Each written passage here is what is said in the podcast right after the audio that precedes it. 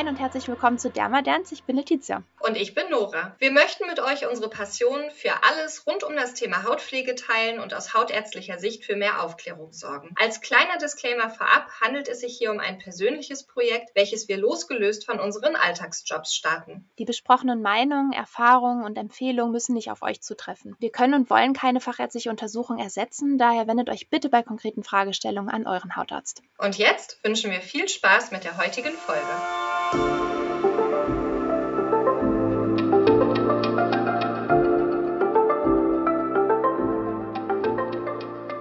herzlich willkommen zurück zu einer neuen Folge. Hallo, herzlich willkommen bei Dermadance.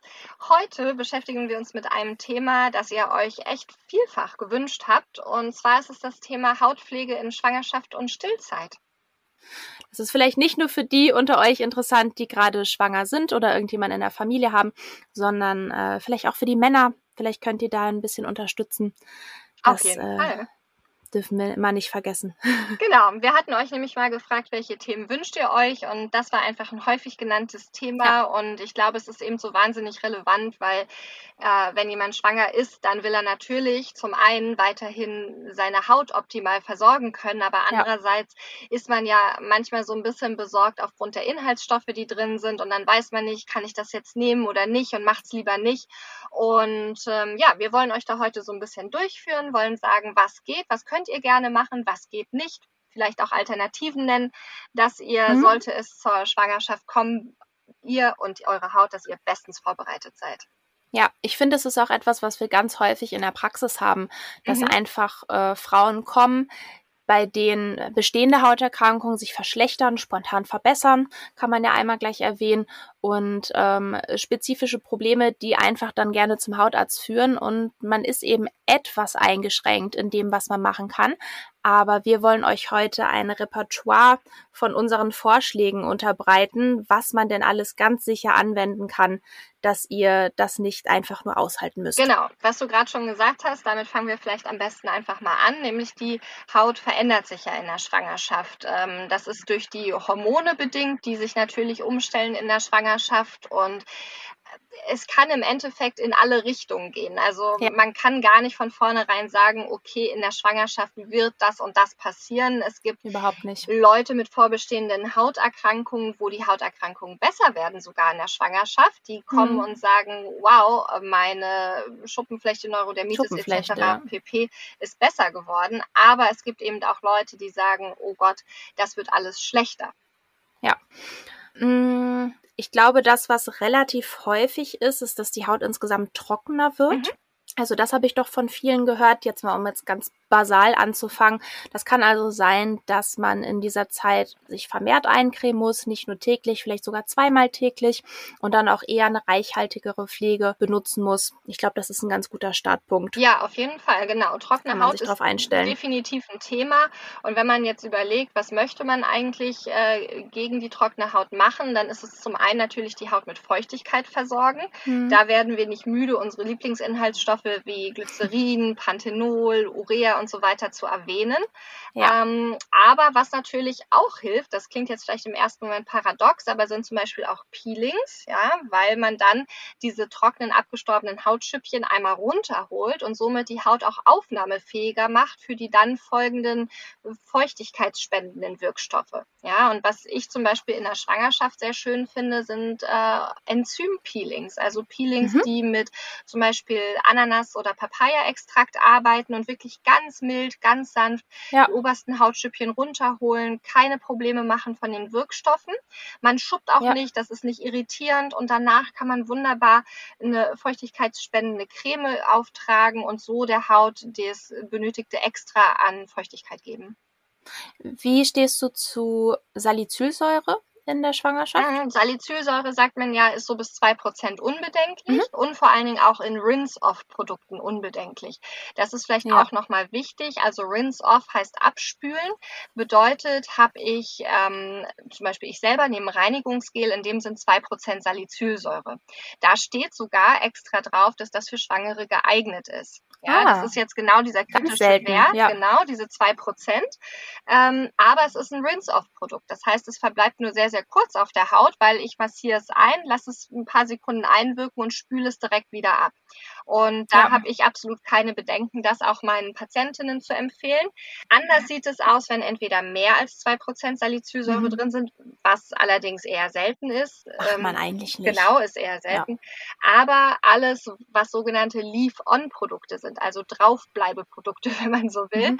ähm, und Dinge, die auf der Haut verbleiben, auch wenn sie vielleicht zum Teil verdunsten sind, aber Toner, können Cremes sein, ähm, können Tinkturen sein, die aufgetragen werden. Da bin ich eher zurückhaltend. Wie siehst ja. du das? Mm, ähnlich. Ich würde auch sagen, ich würde jetzt nicht unbedingt das Salicylsäure, die Salicylsäure-Creme gibt es ja auch für den Körper, mhm. würde ich jetzt nicht nehmen, ist eine zu große Fläche, wird zu viel aufgenommen. Ja. Das, wovor man ja im Prinzip da ein bisschen Sorge hat, ist, letztendlich ist es weder bewiesen noch äh, widerlegt, dass der kleine Fötus das auch mit aufnimmt mhm. und äh, Salicylsäure ja dann durchaus zu Störungen führen kann, äh, vor allen Dingen am Gehörgang zum Beispiel kann neurologische Schäden auch machen, ähm, Kopfschmerzen, Hörstörungen etc. Man weiß nicht, ob es das macht, aber aus dem Grunde ist man etwas vorsichtig.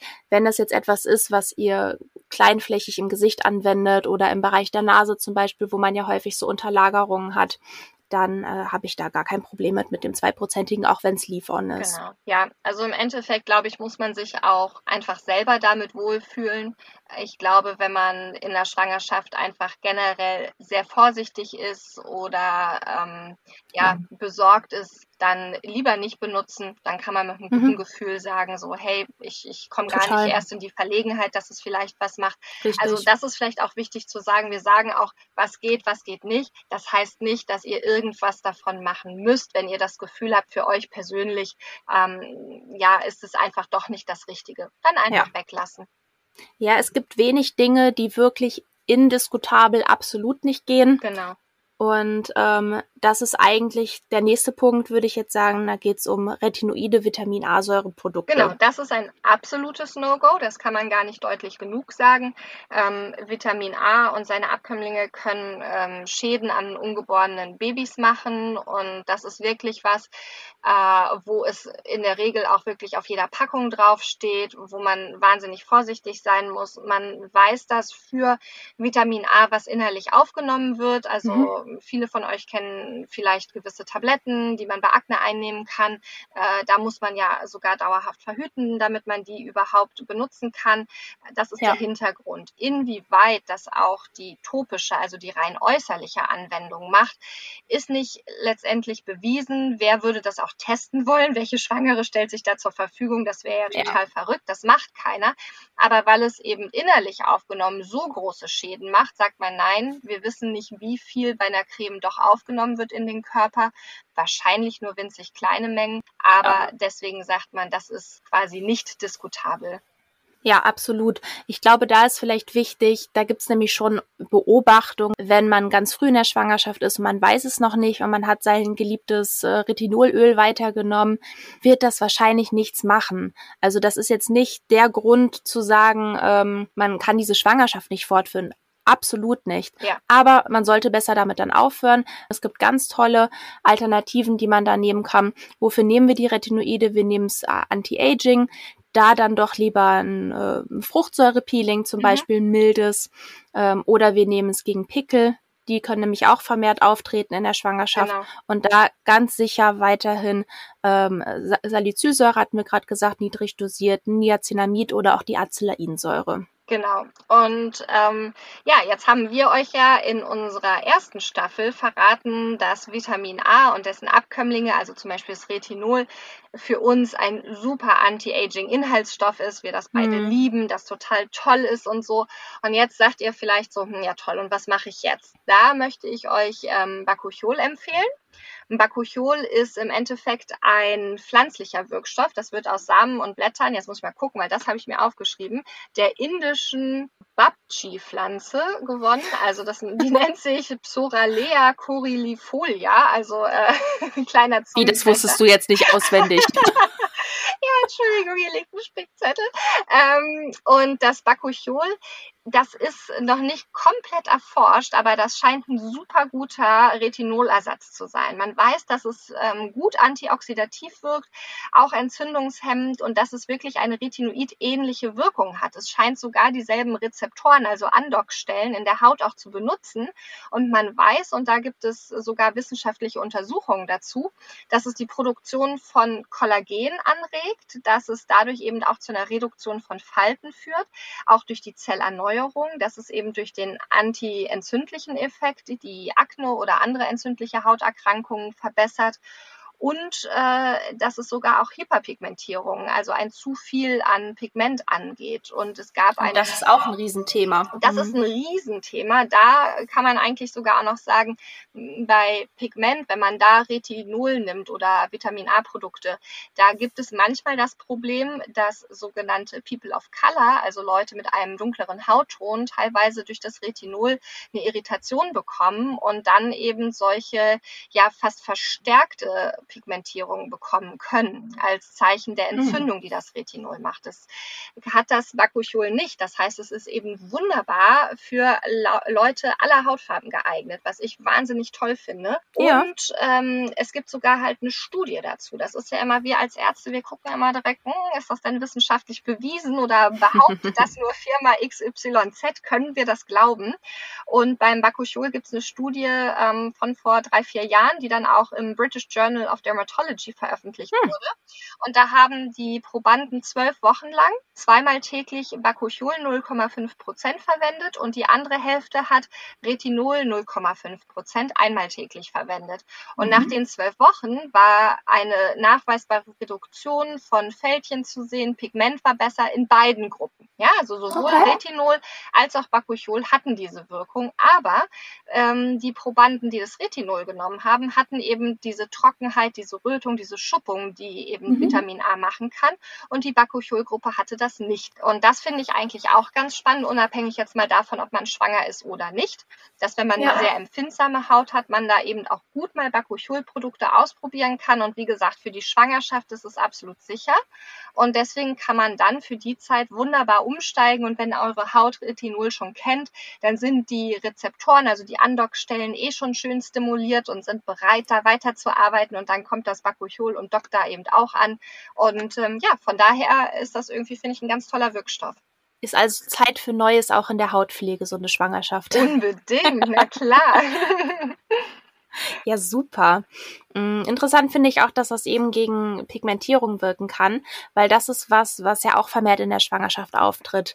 Das heißt, äh, es macht uns als Hautärzten das zum Beispiel sehr, sehr schwierig, Muttermale zu beurteilen, ja weil einfach alles etwas dunkler wird. Man kriegt ja auch meistens so eine dunkle Linie unterhalb des Bauchnabels bis äh, runter in den Intimbereich. Genau. Und ähm, sprich, man ist auch deutlich sonnenempfindlicher. Jetzt ist die Zeit, okay, wie oft können wir das sagen? Spätestens jetzt ist die Zeit für den Sonnenschutz, da, da, da, dass ihr, ja, dass ihr nicht einfach diese doch bleibenden dunklen, bräunlichen Flecken nach einer Schwangerschaft mit euch rumtragt im, im Gesichtsbereich, also in dem Bereich, der wirklich der Haut, äh, der Sonne ausgesetzt genau. ist. Genau. Sonnenschutz solltet ihr natürlich auch unbedingt in der Schwangerschaft verwenden, wie Letizia sagt. Da gibt es keine grundsätzlichen Empfehlungen, ähm, welche Sonnencreme funktioniert, welche Sonnencreme funktioniert nicht.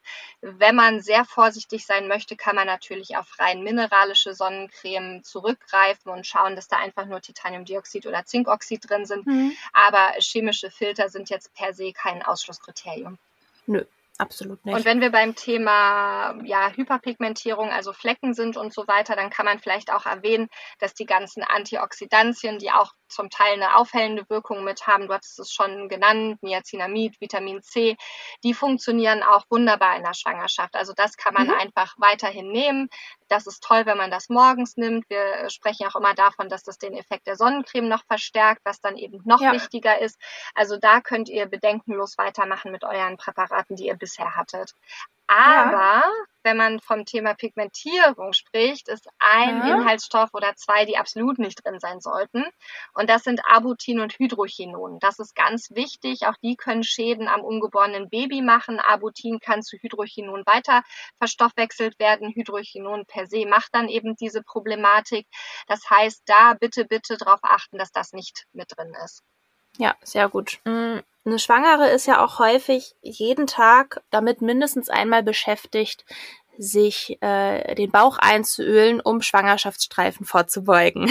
Ah, lustig. Auf, auf meinem Zettel steht Frage an Letizia, Dehnungsstreifen, Fragezeichen, Öle, Fragezeichen. Wie stehst du denn dazu? Ah, schwierig. Ähm, wieder mal gilt, es wird sicherlich nicht schaden, aber es wird das wahrscheinlich nicht oder es wird es nicht verhindern, so ihr denn genetisch dazu vorbestimmt seid, ja. äh, Dehnungsstreifen zu entwickeln. Ja. Letztendlich ist es so, unsere Haut hat schon extreme Reserven. Die ist so aufgebaut, dass man sie relativ weit in die, äh, in die, in die Länge ziehen kann oder in die, ja, in die Horizontale ziehen kann ohne dass sie reißt. Erst wenn diese natürliche Reserve aufgebraucht ist, kommt es zu dem Dehnen von den einzelnen äh, Brücken, sage ich mal. In dem Fall geht es dann um die Kollagenfasern. Und wenn die dann reißen, dann kommt es zu diesen Dehnungsstreifen.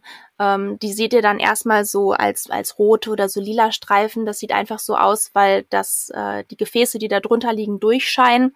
Im Verlauf wird das durch eigentlich minderwertiges Kollagen ersetzt. Das wird dann weißlich. Das ist ein Zeichen von einer Narbe. Das heißt, die sind irreversibel. Aber letztlich, ob man das bekommt und wann man es bekommt, hängt einfach davon ab, wie das Bindegewebe von jedem Einzelnen aufgebaut ist. Genau, also ich glaube, das ist ganz wichtig zu sagen, weil auch da, wenn man dann schwanger ist und äh, irgendwo hingeht, wo man seine Creme kauft, man wird ja erschlagen von diesen ganzen Ölen und diesen ganzen Produkten.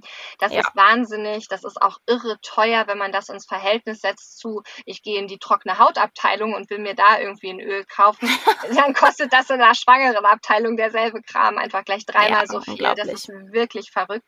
Und wie Letizia sagte, genau, es ist einfach genetisch bedingt, es ähm, hat auch nicht unbedingt was mit dem Gewicht zu tun. Auch sehr schlanke Frauen können Dehnungsstreifen mhm. entwickeln und ähm, ja. das, das hängt nicht miteinander zusammen. Und wenn euer Bindegewebe keine super gute Qualität hat, dann wird es wahrscheinlich einfach passieren, wie das bei Millionen von Frauen jedes Jahr passiert. Und das ist dann auch nicht dramatisch. Wichtig ist nur diese Öle, wie wir schon immer wieder gesagt haben, ein Öl schließt einfach nur den Ist-Zustand ein. Ein Öl dringt nicht in die Kollagenfasern ein und stärkt nicht ja. eure Kollagenfasern. Also das bringt wirklich absolut absolut gar nichts. Ähm, und natürlich macht es Sinn, den Bauch einzucremen, dass eine Haut nicht so trocken ist, dass sie einreißt. Das hat dann nichts mit Bindegewebe zu tun, sondern einfach, es gibt auch Trockenheitsrisse der Haut. Und auch da wieder einfach eure altbekannten, ihr müsstet sie mittlerweile runterbeten können, Inhaltsstoffe, Glycerin, Panthenol, Urea und so weiter. Da reicht schlichtweg eine normale Bodylotion zum Eincremen, um die Haut schön feucht zu halten. Das reicht völlig aus. Und ja. Ähm, genau. Und wenn man dann Dehnungsstreifen hat, dann gibt es auch wieder 3000 Produkte, die sagen, wenn du mich benutzt, dann kriegst du die Dehnungsstreifen weg. Und das hat Letizia, finde ich, wunderbar erklärt, was der Hintergrund ist. Nein, die kriegt man dadurch nicht weg. Da dann lieber an Hautärztin eures Vertrauens wenden und mal ansprechen Dinge wie Microneedling, Radiofrequenz, Microneedling, Lasern ja. mit Frexel, wie auch immer. Das sind dann andere Methoden, die man da anwenden muss. Aber das geht leider nicht mit einer Creme oder sonstigem weg. Ja, sehr gut. Ich glaube nämlich, dass das vor allen Dingen eine der großen Fragen ist zum Thema Schwangerschaft. Ja, ja. definitiv. Ähm, wie stehst du denn äh, zum Thema Kosmetikbehandlung und sowas in der Schwangerschaft? Mm, also prinzipiell spricht da nichts mhm. gegen. Man muss eine Kosmetikerin dann haben, die auch weiß, was sie tut und die weiß, was sie gerade benutzt. Ja. ja. Das heißt, äh, häufig sind es dann, dass man, dass diejenigen mit bestimmten Firmen zusammenarbeiten und dann kriegt man Ampulle XY für Anti-Aging, für was weiß ich nicht. Und äh, die Kosmetikerin muss wissen, was dort genau drin ist und muss wissen, ob das in der Schwangerschaft geht oder nicht. Sprich Retinoide, ähm, Salicylsäure mit einer gewissen Konzentration und wie Nora sagte, Arbutin und Hydroquinon. Da muss sich jemand mit auskennen. Oder ihr habt diese Folge gehört und geht dann zu eurer Kosmetikerin und sagt, ich brauche die Inhaltsstoffe von dem Serum, was Sie benutzen wollen, ist da das und das und das ja, drin. Ja, total. Und das ist nämlich total wichtig und super, dass du das, dass du das ansprichst. Das liegt mir nämlich auch sehr am Herzen. Zum einen müsst ihr sagen, dass ihr schwanger seid, ja, weil wenn ihr nicht ja. gerade irgendwie achter, neunter Monat seid, sieht man euch das vielleicht gar nicht so an. Das mhm. heißt, auch in der Frühschwangerschaft bitte das der Kosmetikerin sagen. Die hat ja auch eine Schweigepflicht. Da müsst ihr jetzt nicht denken, die rennt rum und erzählt das ja. eben. Ähm, bitte wirklich immer sagen und dann ganz gezielt nachfragen. Also ähm, ich habe mich selber mit Kosmetikerinnen auch schon hingesetzt und wir sind Produkte durchgegangen und haben mhm. geguckt, was geht, was geht nicht. Und die waren teilweise selber verwundert, dass in manchen Produkten noch ein bisschen Retinol drin war oder dann mhm. noch ein mhm. Schuss Salicylsäure, wo die selber das ja. gar nicht wussten, weil das nicht der Hauptbestandteil war und gar nicht damit geworben wurde.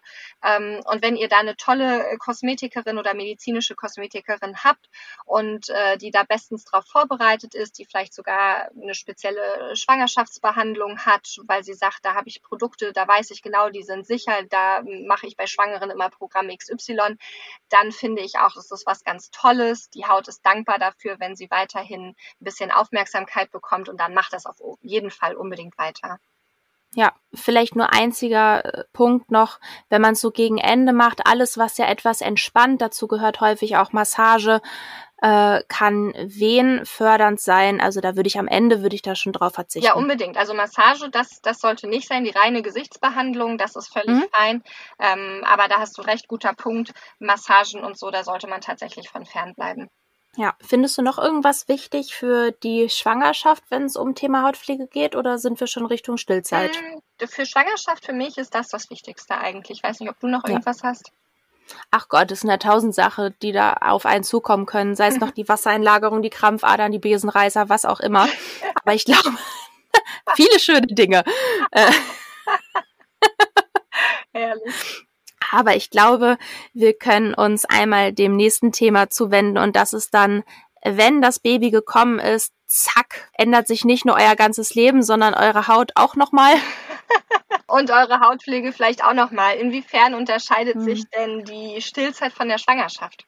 Man hat auf einmal wieder unglaubliche hormonelle Veränderungen. Es kann sein, dass alles, was sich in der Schwangerschaft aufgebaut hat, äh, entweder die Haut ist besser geworden oder ihr habt mehr Pickel bekommen, kann sich komplett wieder ändern danach. Mhm. In, wieder in jede, jegliche Richtung. Immer einmal Hautpflege, russisch Roulette. Wirklich fürchterlich. Aber ich glaube, zwei Dinge kommen auf alle zu. Das eine direkt nachdem das äh, Baby da ist, also für, für die aller, allermeisten. Äh, und das andere so zwei, drei Monate später. Mhm. Das, was direkt kommt, sind sicherlich wunde Brustwarzen. Ja, das hört man sehr, sehr viel, das stimmt. Ne?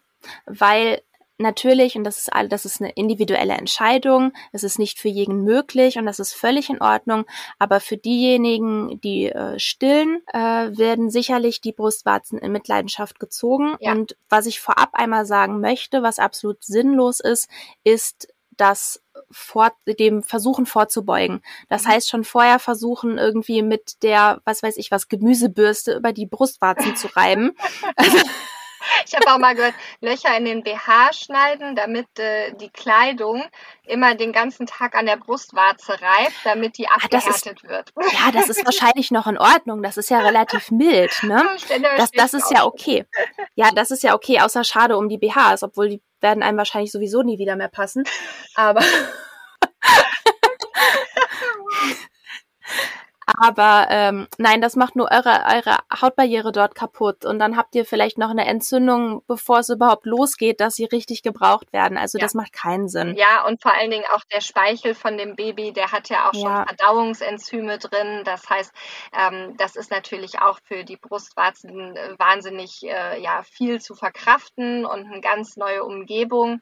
Und ja. Ähm, ja, es gibt ja jetzt ganz viel, auch schon in der Drogerie, in der Apotheke, überall so Brustwarzencremes, die mhm. häufig mhm. mit Lanolin arbeiten. Das ist ein Inhaltsstoff, der wahnsinnig zähflüssig ist, äh, so ein bisschen mhm. Vaseline ähnlich und eben äh, ja die Haut gut nährt und einfach ja schützt vor äußeren Einflüssen. Wie stehst du zu so Brustwarzencremes?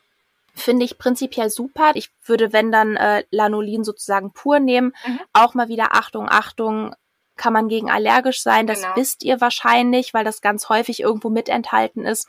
Aber äh, wenn dann nach ein paar Tagen irgendwie das noch schlechter wird oder ein, ein anderer Ausschlag mit dazu kommt, dann sollte man das auf jeden Fall im Hinterkopf halten, dass man das erstmal weglässt. Unbedingt, ja. Aber als reine mechanische Barriere ist das gut. Es gibt sicherlich viele Dinge, die man auftragen könnte, die so eine Entzündung ganz toll machen. Aber man muss natürlich immer bedenken, dass alles, was man dort aufträgt, dieses Kind ist in dem Sinne. Mhm. Und da weiß man einfach, das ist sicher. Genau. Ich glaube, das ist halt auch ganz wichtig. Ähm, sonstige Wundcremes und so weiter haben teilweise ja. Inhaltsstoffe, die dann für das Baby nicht geeignet sind oder in der Dosierung nicht geeignet sind. Eben. Und deswegen muss man da sehr, sehr vorsichtig sein. Genau. Und du sagtest, nach zwei, drei Monaten gibt es auch nochmal Änderungen. Was ja. meintest du damit? Damit meinte ich, in der Schwangerschaft ist der gesamte Körper ja darauf ausgelegt, auf Wachstum. Mhm.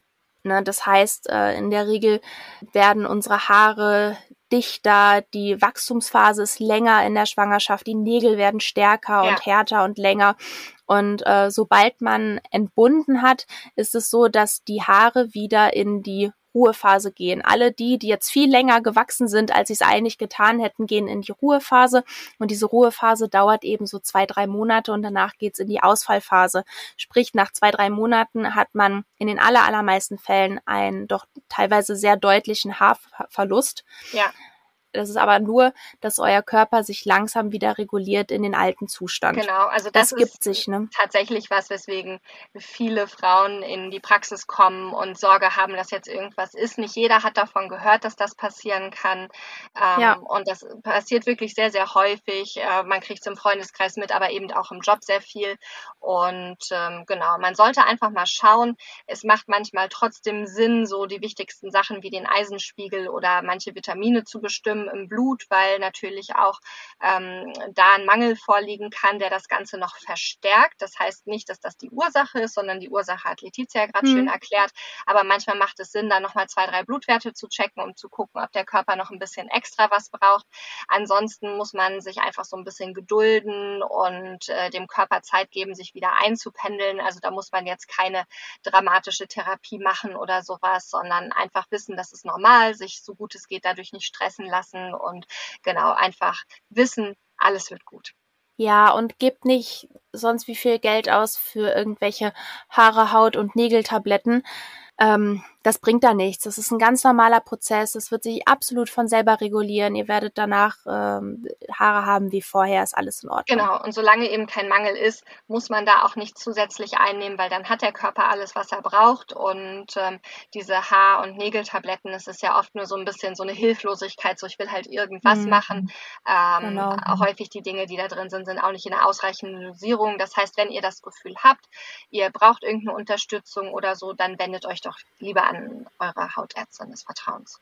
Ja, richtig. Ähm, abgesehen von den Veränderungen, die Letizia angesprochen hat, bleiben die Einschränkungen bei den Produkten, die wir genannt haben, bestehen. Das heißt, Inhaltsstoffe, die man in der Schwangerschaft nicht nehmen sollte, sollte man in der Stillzeit auch nicht nehmen, weil man ja immer noch äh, mit dem Baby verbunden ist, zumindest eben mhm. durch das Stillen. Und genau, das ist einfach nur wichtig. Das heißt, dass mit dem Vitamin A, also mit dem Retinol und ähm, der hochprozentigen Salicylsäure, das gilt eben weiterhin und dem, dem Hydrochinon. Äh, ähm, das ist vielleicht ganz wichtig. Und da würde ich mich auch weiterhin dran halten. Auch da gibt es immer mal die Frage, na ja, aber ich still ja nur noch, muss ich mich da wirklich dran halten? Im Endeffekt, wir wissen nicht, wie viel Probleme das macht. Ich würde immer sagen, ja. bitte in der Stillzeit noch dran halten und sich einfach darauf freuen, dass man dann, wenn abgestillt ist, wieder richtig loslegen kann und aus dem Vollen schöpfen kann.